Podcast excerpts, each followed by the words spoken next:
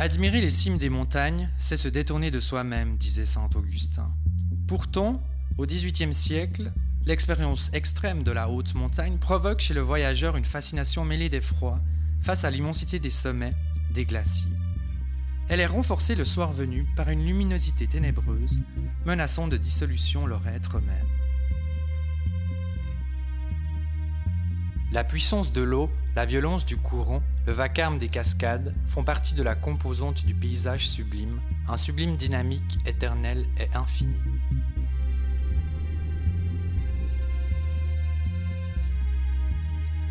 L'observateur peut aussi contempler le sublime à distance, entendre au loin le bruit puissant d'une chute d'eau, comme ici à Engelberg dans le canton d'Uri. Les chutes du Rhin offrent un paysage dangereux et démesuré au regard de la petitesse des observateurs qu'on aperçoit en bas à droite de l'image. Alexandre Dumas, durant un voyage en Suisse en 1832, décrira son impression face à ce danger imaginaire. Je me sentais entraîné par ce courant furieux. J'approchais de la chute. J'entendais les rugissements du gouffre. Je voyais son haleine. Le fleuve manquait sous mes pieds. Je roulais d'abîme en abîme, sans haleine, sans voix, étouffé, rompu,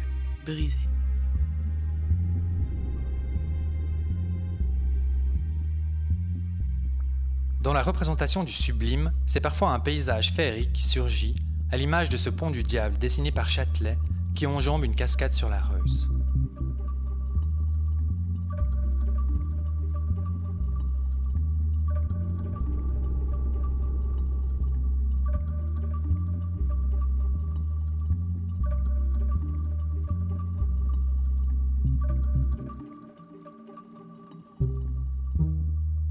Il n'y a pas que le pont du diable qui fascine les voyageurs.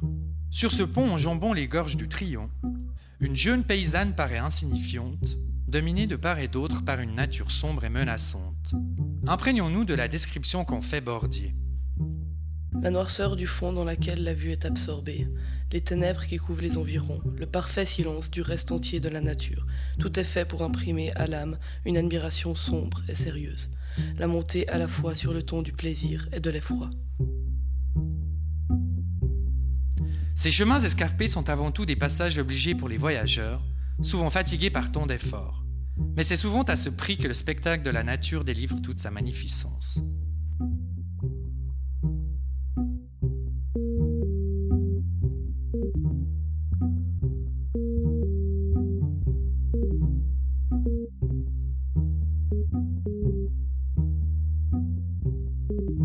La verticalité des falaises dessinées ici par Châtelet, la solitude des personnages dans cette nature infinie, participe au pouvoir d'élévation spirituelle que peut provoquer dans ces moments-là le sublime.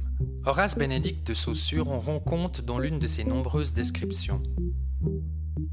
Quel moment pour la méditation De combien de peines et de privations de semblables moments ne dédommage-t-il pas L'âme s'élève, les vues de l'esprit semblent s'agrandir, et au milieu de ce majestueux silence, on croit entendre la voix de la nature et devenir confident de ses opérations les plus secrètes.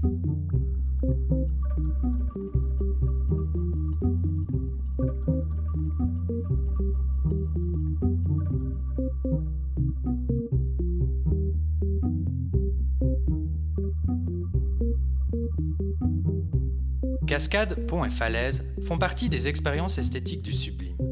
Mais l'expérience la plus extrême est bien celle de la haute montagne.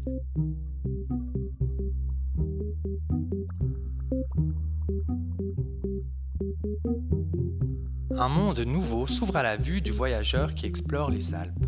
Le soir venu, la luminosité se teinte de couleurs sombres et plonge souvent l'observateur dans la mélancolie. Écoutons Saussure. Il me semblait que j'avais survécu seul à l'univers, et que je voyais son cadavre étendu sous mes pieds. Quelque tristes que soient des idées de ce genre, elles ont une sorte d'attrait auquel on a de la peine à résister. Je tournais plus fréquemment mes regards vers cette obscure solitude, dont les neiges brillantes et comme phosphoriques donnaient encore l'idée du mouvement et de la vie.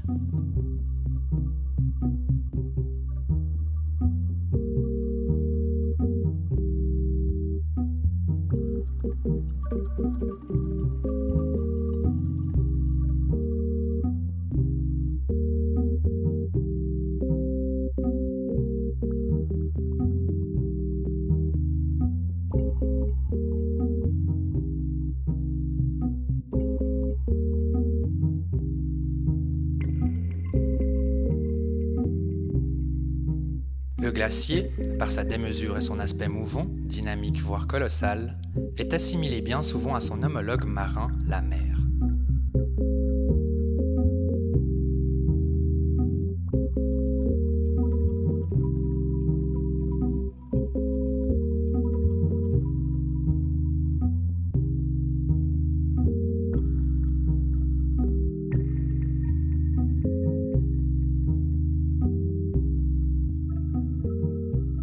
Bordier décrit ainsi la mer de glace.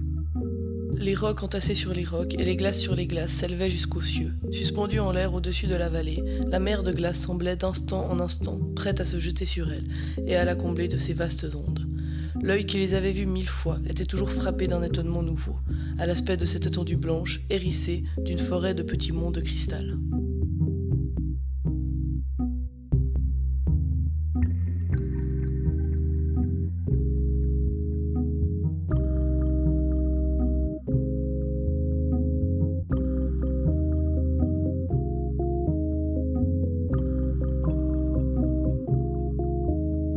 Le glacier donne aussi, à bien des égards, l'impression d'un énorme chaos. Théophile Gautier l'explique. La rencontre des glaciers produit un épouvantable chaos. Figurez-vous des courants d'une débâcle polaire, arrêtés par quelques obstacles invincibles. Les glaces s'amoncellent, rejaillissent les unes par-dessus les autres, en blocs, en prismes, en polyèdres, en cristaux de toutes les formes imaginables.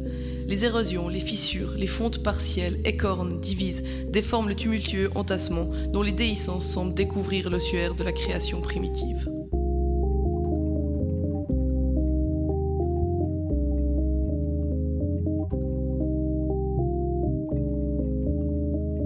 L'exploration de la haute montagne au XVIIIe siècle par quelques savants intrépides est responsable pour une bonne part d'une nouvelle esthétique du paysage, d'un sublime naturel qui réunit peintres et écrivains.